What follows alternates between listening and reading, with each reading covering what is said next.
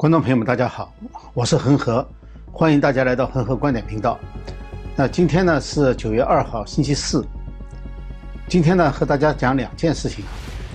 呃，一件事情呢就是欧洲议会呢通过了一个报告，那么这个报告呢要求欧盟和台湾要提升这个之间的关系。那么这件事情呢，中共也非常愤怒。那么我们可以谈一下这件事情，呃，意味着什么？就台湾。和欧盟现在之间的关系究竟在什么程度上？那么他要怎么改变这个关系？呃，第二件事情呢，就谈一下这个美国发生的事情哈，就是呃九月一号呢，德州有一个被称为是最严格的反堕胎法，呃通过了。那最高法院呢是驳回了那个禁止令的要求，呃，所以说呃这个就通过了，是五比四最高法院通过的。那么这个呢意味着什么？我们谈一下，那么顺便呢就谈一下这个保守派啊，呃这两天有两件事情啊发生的重大事情，一个呢是，呃脸书下面的这个 Instagram，呃另外一件事情呢是这个富林将军的这个银行，切实银行的账号，这个呢我们也谈一下。好，先讲第一件事情哈，欧洲议会呢刚刚通过了一项决议，那么这项决议呢是通过了一个一个报告。这个报告呢，实际上是欧洲议会的这个外交委员会通过的，呃，它呢报告名字呢叫《欧洲台湾，呃政治关系和合作报告》。那么同时呢，也通过了一个修正案。这项修正案呢，就是要把欧盟现在驻台湾的这个叫做呃经贸办事处改名改成欧洲驻台湾办事处。那么这个。这是这个欧洲议会哈，那么这个不还现在不是法律，因为欧洲议会呢，就像一般国家的这个立法机构一样的，美国的国会啊，欧洲其他国家的议会是一样的。那么它的那个属于政府那边一摊子的呢，应该是欧盟理事会。所以说欧盟呢，它分成两个部分，一个呢就是执行机构，还有一个呢就是议会。那么这是他们之间的关系，呃。欧洲议会，所以这呢主要是一个建议，就是他经做出这个外委会做出这个决议以后呢，有两条路，一个呢是对欧盟确立怎么样这个定义和台湾的关系呢，是一个一个建议。那么欧盟呢可以采用，呃，欧洲理事会啊，它可以采用，也可以不采用，啊，但是呢这个是代表了欧洲的民意的，呃，这个这么一个机构。那么另外一个呢就是，它可以立法。就是在外委会通过以后，他可以拿到欧整个欧洲议会去讨论，最后立法。要知道，欧洲这个立法呢，就是法律程序方法律方面哈，有一部分是由欧洲理事会制定的，有一部分呢是由欧洲议会制定的。那么在现有的欧盟的法律当中，有三分之二是由欧洲议会和欧盟理事会共同制定的，所以它这个和其他的国家立法还有一点不太一样，所以说它的这个影响力是非常大的。那么这个报告的目的是说说什么呢？就是台湾是欧盟在这个亚太地区的一个重要的合作伙伴，又是民主盟友，呃，所以说呢，可以在一个中国的这个原则之下呢，跟台湾建立就是更密切和坚强的这个伙伴关系，呃，这就是这个前提。那么起草人呢是。呃，瑞典的一个欧洲议会的成员，他叫魏莫斯，那么他呢说这是历史性的一天，呃，因为他说这一类报告哈是在欧洲议会首次通过，所以这是具有决定性意义的。那么就谈到这个修正案当中，就谈到哈，呃，和台湾的关系嘛，这这两个实际上都是和台湾的关系。那么要提升这个关系呢，就牵涉到一个目前台湾和欧盟之间的关系。呃，台湾呢，我们知道最早的时候呢，中华民国呢是呃代表中国的，后来呃中共把台湾赶出联合国以后，又和其他的国家，特别是美美中这个三个公报以后呢，很多国家都和美国签和这个中共啊签订了类似的条约，都是说一个中国原则下，那么只和中华人民共和国有外交关系，跟台湾的关系呢，除了。保留一些，还有跟台湾有外交关系的国家，现在是十五个好像。那么其他的国家呢，就降格了。降格以后呢，就变成了一个非正式的关系，呃，主要是以经济文化办事处的这种名义出现的。那它分成这个代表处和办事处。一般来说呢，代表处是比较级别高的，就是在国家这个层层面上的，啊，那么呃办事处呢就有点像领事馆，就是在比较低的一个层次上层面上。那么台湾和呃有和七十二个国家有这种设立代表处的关系，其中包括呢就是有这个外交关系的国家。就那就是正式大使馆了，啊，有有这么多国家，呃，但是呢，它的问题呢，它是就是中华民国以台北台北办事处的名义出现的，所以说它这个名称呢是叫台北。那么这个事情呢，到什么时候有了突破呢？那第一个突破呢，就是我们上次谈过的，就是立陶宛。立陶宛呢是波罗的海三个国家之一，那么它和台湾有很多相似的地方。那么这个他呢，最先呢提出来要在台北呢设立，在在台湾设立台湾办事处，就是立陶宛驻台湾办事处，也允许台湾呢在立陶宛设立办事处，是以台湾的名义。注意哈，台北的名义和台湾的名义是不一样的。叫台北的话，它是以一个城市的名字；而叫台湾的话呢，是把台湾整体作为一个政治实体，但它又不叫中华民国。呃，有这么一个差别。那么这下呢，就是，呃，所以说呢，这个，呃，立陶宛做了这个事情以后呢，那么欧盟呢，实际上现在就是跟进了，他也是做台湾办事处，把这个改名的话，改成台湾办事处。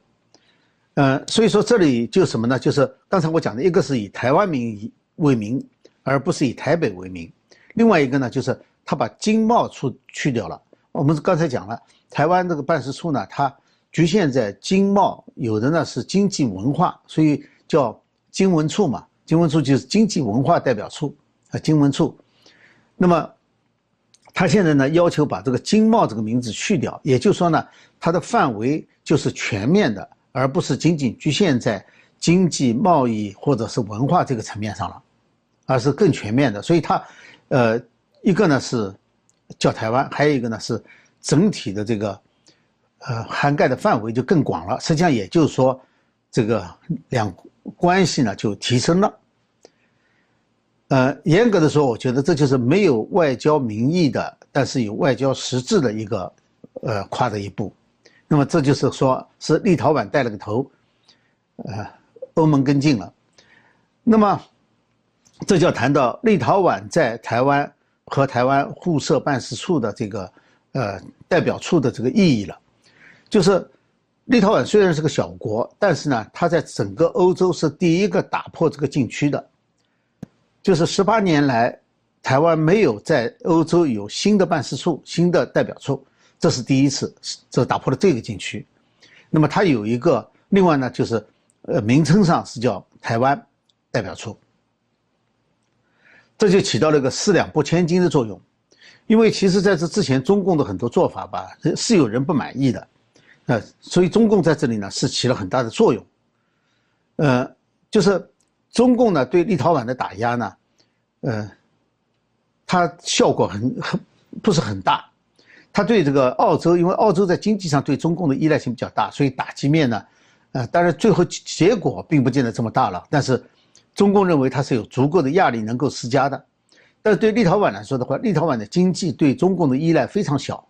所以说经济压力是没有用的。于是呢，他只能用外交层面上施加压力，就是召回中国驻立陶宛的大使，而且要求立陶宛呢也召回驻中国大使。那么，中共对台湾的霸凌呢，呃，这些年不是增加了很多吗？呃。这个国际上，国际社会很多是不满意的，包括欧洲很多国家。但是呢，他们呢不敢作声，敢怒不敢言。结果呢，这个当立陶宛敢站出来的时候呢，中共立刻就对立陶宛也进行霸凌。那么这样的话呢，就有一个问题了：立陶宛它是欧盟成员国，欧盟成员国之所以欧盟成立一个盟，变成一个联盟的话呢，它实际上是有一个互助的责任的，不仅是。这个就是出于这个正义感怎么样去做啊？实际上它是有一个责任的，是有义务的，必须要做的。所以说，欧盟是有义务、有责任站在立陶宛这一边的。尤其是欧洲议会，欧洲议会又代表了欧洲的民意。要即使在欧盟理事会没有执行、没有采取任何行动的时候，欧洲理事会都可以采取行动。那这一来的话呢，呃，尤其是欧洲议会啊，大家知道，它最早的时候成立的时候，设置这个欧洲议会的时候，它很少立法功能，它主要就是为了人权。后来呢，是呃，因为各个国家对欧洲理事会、欧盟理事会的这个呃行为啊，霸道行为不太满意，所以就给这个欧洲议会呢越来越多的立法权，所以它的立法权是逐渐增加的。现在的欧洲议会比当年。开始的时候有欧盟的时候，欧洲议会的权力就要大很多了。呃，这使得这个欧洲议会呢就能够通过这样的报告和通过这样的修正案，来支持或者是效仿立陶宛的做法。当然，现在还不是法律。呃，同时呢，我觉得哈，这也这件事情也是一个警告，就是从。立陶宛的这个例子来说明哈，就是任何国家不能够对中共有所求，特别是不能够对中共经济上有很大的依赖，因为中共会立刻把这种有所求转变为他的一个武器，就是他把经济、贸易等各方面的这种可能中共施加影响力的地方，他都会把它武器化，呃，造成这些国家呢在其他的事物上面就丧失独立自主的能力。那么中共当然他很跳脚了，欧盟使团当天就发了一个声明，强烈反对，呃，欧盟台湾政治关系与合作报告，他说严重违背一中原则，呃，而且呢，他说报告远远超出了欧盟和成员国对台开展非官方经贸合作和文化交流的范畴，然后敦敦促他们要纠正错误啊，呃，这个对呃中欧关系积极发展要起到。好的作用，那么其实我们来分析一下他这个声明哈。当然，这个报告是超出了经贸文化范畴的。要是不超过这个范畴，他不需要这个报告。这个报告本身的目的就是要超出这个范畴，所以这个没什么可讲的，超出了也没什么了不起的。那么至于说到一中原则的话呢，实际上中共是给一中下了很多他自己的定义。呃，你像中美关系当中，中共就说的是一中原则，美国其实不说一中原则的，美国说的是一中政策，那那就就有区别了。那即使不管是一中原则还是一中政策也好，哈，呃，其实解释权从长期以来都是大家让给中共了，让中共来做解释的，这就是为什么说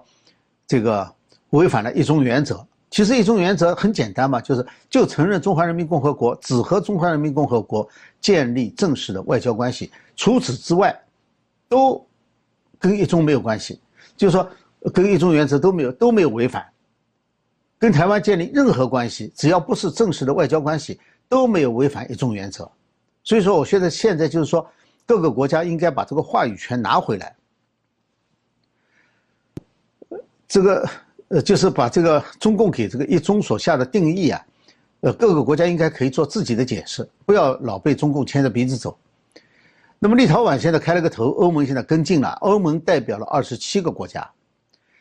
呃，而且这个立陶宛的决定呢，又得到了美国政府各个层面的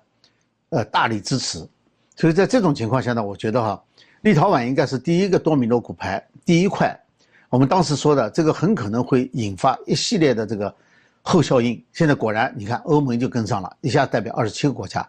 当然还不是说正式跟上，因为它只是欧洲议会的这个呃报告。当然，我相信哈，它会对这个欧盟的下一步行动起到非常大的促进作用。事情总之一步步来嘛，饭也得一口口吃。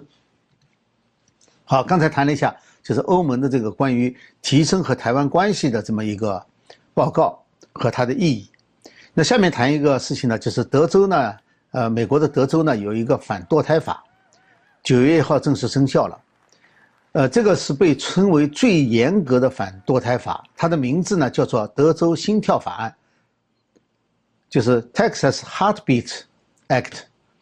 这么一个法案。呃，在为什么今天要谈这件事情呢？是因为在这个生效之前的两天呢，有几个民权团体，呃，叫美国民权联盟啊、美国计划生育协会啊，还有生育自主权中心，这些团体呢，向最高法院提出了一个，请最高法院发出一个紧急禁止令，就是禁止德州这个法案在九月一号生效。这个法案其实很早就通过了，禁止它在九月一号生效。结果呢？最高法院呢是在禁制令生效的当天，实际上是以后了，呃，这个发出一个裁决，就是这个裁决呢，就是拒绝了这个紧急政禁制令的要求，是五比四。这个就和我们以前讲的，就是说，在这个川普大选的问题上，除此之外，美国最高法院是有可能做出。保守派和自由派不同观点的裁决的，但是我们讲过这个，那么，呃，所以说这个法案生效以后呢，呃，我们就回顾一下哈这个法案的来来龙去脉，就是在堕胎问题上呢，很长时间哈是保守派，特别是宗教团体和自由派之间，在各种观点当中交锋的一个焦点之一，这是个非常重要的领域。那么美国这个堕胎呢？因为美国是一个清教徒建立的国家，就最早的时候，所以它的宗教力量呢一直比较强大。那么在早期的时候呢，其实没有什么堕胎不堕胎这个分别，啊，也没有上升到现在这么严重的层面。是从一八二零年开始，美国呢开始有州开始立法禁止堕胎，但是那时候禁止堕胎的理由和现在是不一样的哈。那时候主要是什么呢？就是堕胎可能会引起母亲的生命危险，很大程度上是这个原因。呃，所以说当时呢是医学界呢想把这个堕胎纳入医学的范围，就是以前接生啊，他不是医生，他是助产士，就是我们中国人讲的产婆，就是邻居当中有这么一家专门接生的，就是接生婆。美国其实也这样，所以他们呢是想把它纳入这个。正式的医疗范围之内，然后把接生这种没有经过医学，呃考试训练的这些助产婆呢，就赶出这个呃，就是接生和堕胎这个领域，是用这种方式来立法。到了一九九一九零零年的时候呢，美国大部分的堕胎都被禁止了。到了一九六五年的时候，美国五十个州全部都立法禁止堕胎。那么。呃，当然有一些例外了。你像这个，如果母亲呃生产会有生命危险的话，还有呢就是，呃，这个强奸啊、乱伦啊所导致的怀孕，那么它是有例外的。有些州有例外。呃，这个事情到什么时候改变呢？就是一九七三年的时候，美国有一个最高法院裁决的案子，这个案子呢叫做，呃，罗素韦德案。那么这个，这个案子呢，实际上就是堕胎合法化了。就是，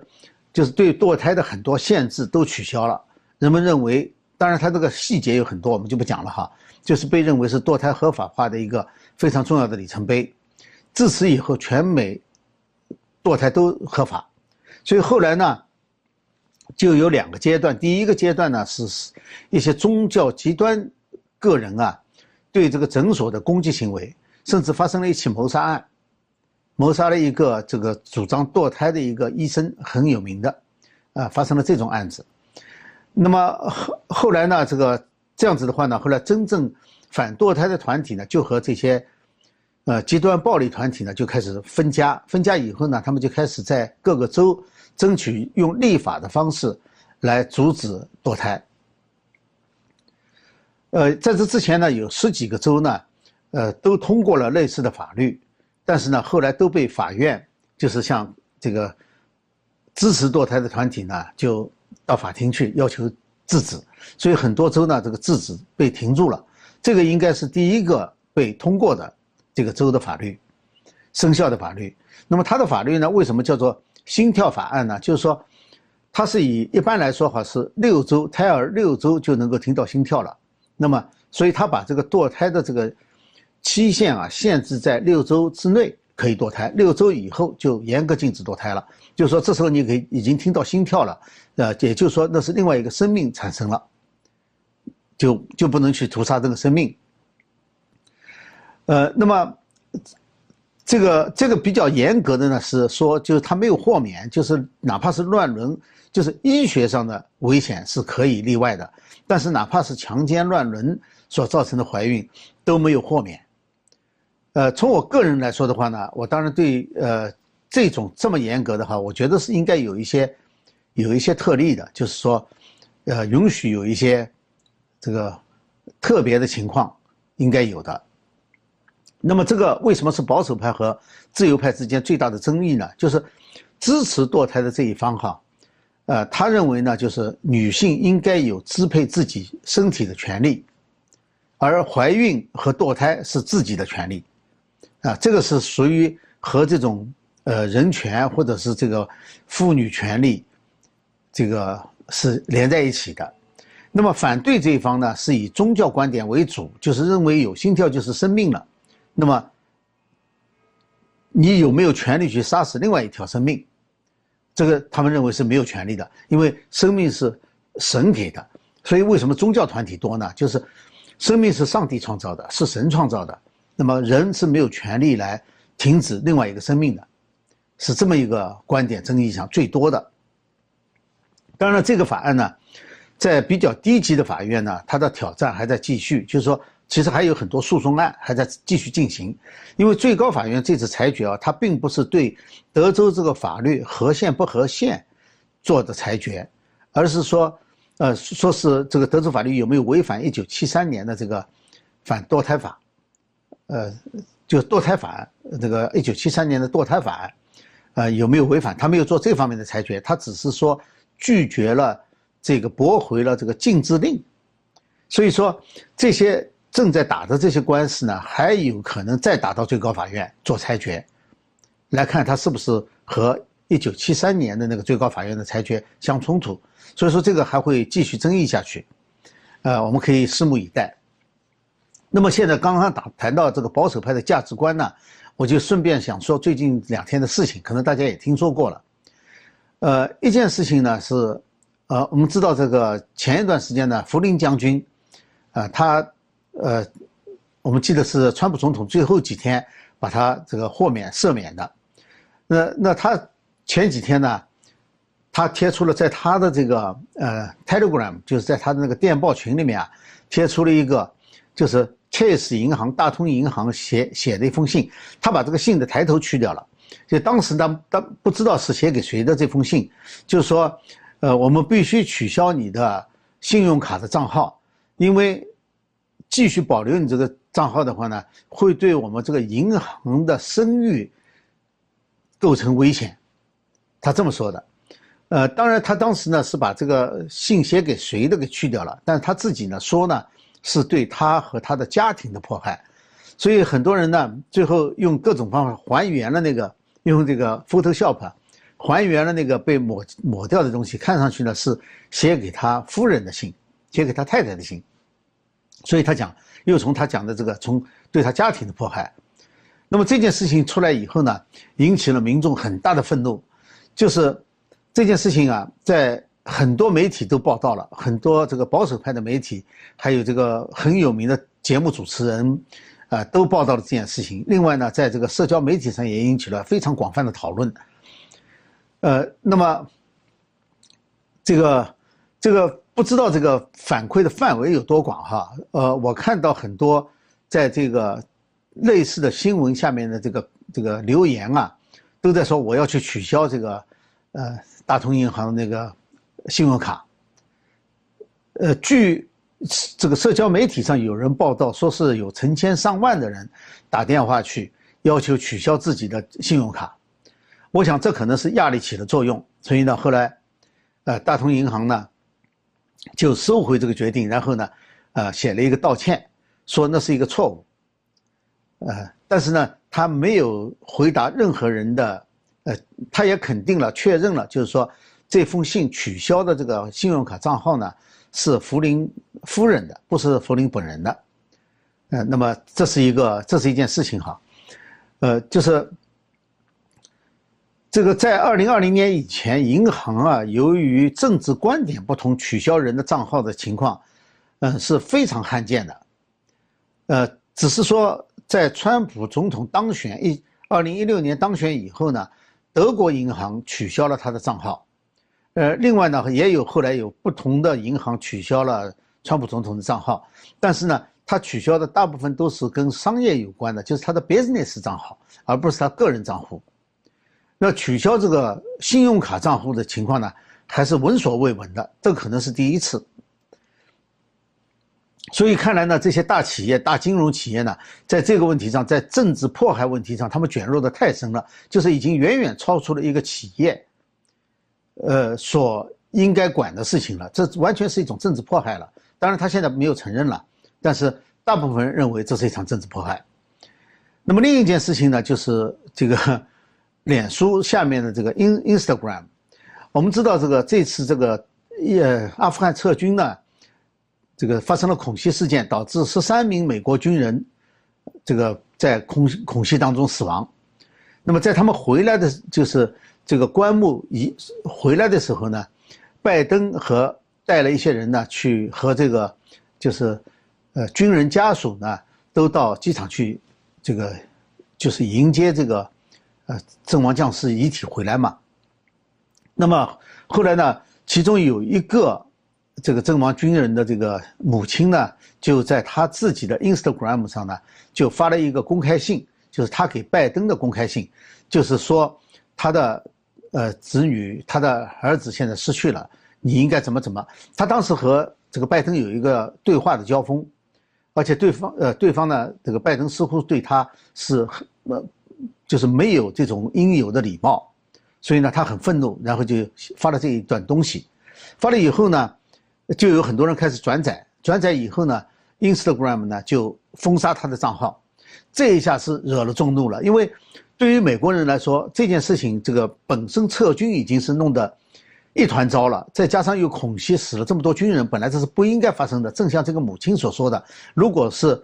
川普在的话，绝对不会发生这样的事情。呃，所以说，而美国对于军人阵亡以后回国呢，这是一件非常隆重的事情，居然。把这个母亲的账号给封杀掉了，说这个真的是引发众怒。我所看到的社交媒体上一片骂声，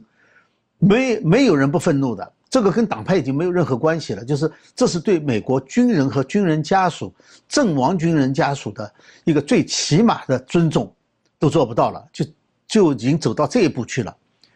呃，所以说在这件事情上，本来美国人民已经窝了一肚子的气，没地方发了。这时候，等于是脸书下面的 Instagram 自己跳出来，被人家当靶子打，他等于是做了一个挡箭牌，在美国民众这里就是做了一个这个火上浇油的作用。所以说，我觉得这个无论是脸书还是 Instagram，呃，这些就是这些大公司、大的这个高技术公司的这些主导者、老板们哈，我觉得他们现在是彻底疯了。但这两件事情呢，我觉得还可以看到另外一点哈，就是民间的压力是有作用的。这两件事情都是在民众的压力下，Instagram 后来很快的就恢复了这个母亲的账号，而且是做了道歉。所以说，我觉得就是民众的压力呢是非常有作用的，就是不管他是多么猖狂，多么这个就是觉得他可以控制一切，怎么样管控舆论，但是在非常明确的就是他。理亏的，而且直接违反美国的最基本的道德水准的这种事情上，只要民间给予足够的压力，是能够让他们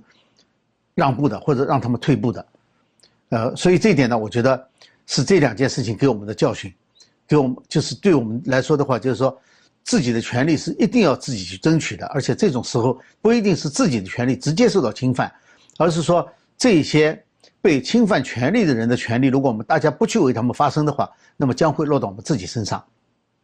好，今天呢就讲这两件事情。一件事情呢是和欧盟一个报告提升和台湾的关系。那第二件事，呃，这这个事情呢，对中共来说的话是一个重大的打击，因为这将影响到其他国家会不会跟进。因为欧盟已经是立陶宛之后的第二个跟进的，有可能跟进的了，而且它代表二十七个国家，那么会对其他。更多的国家呢产生示范效应，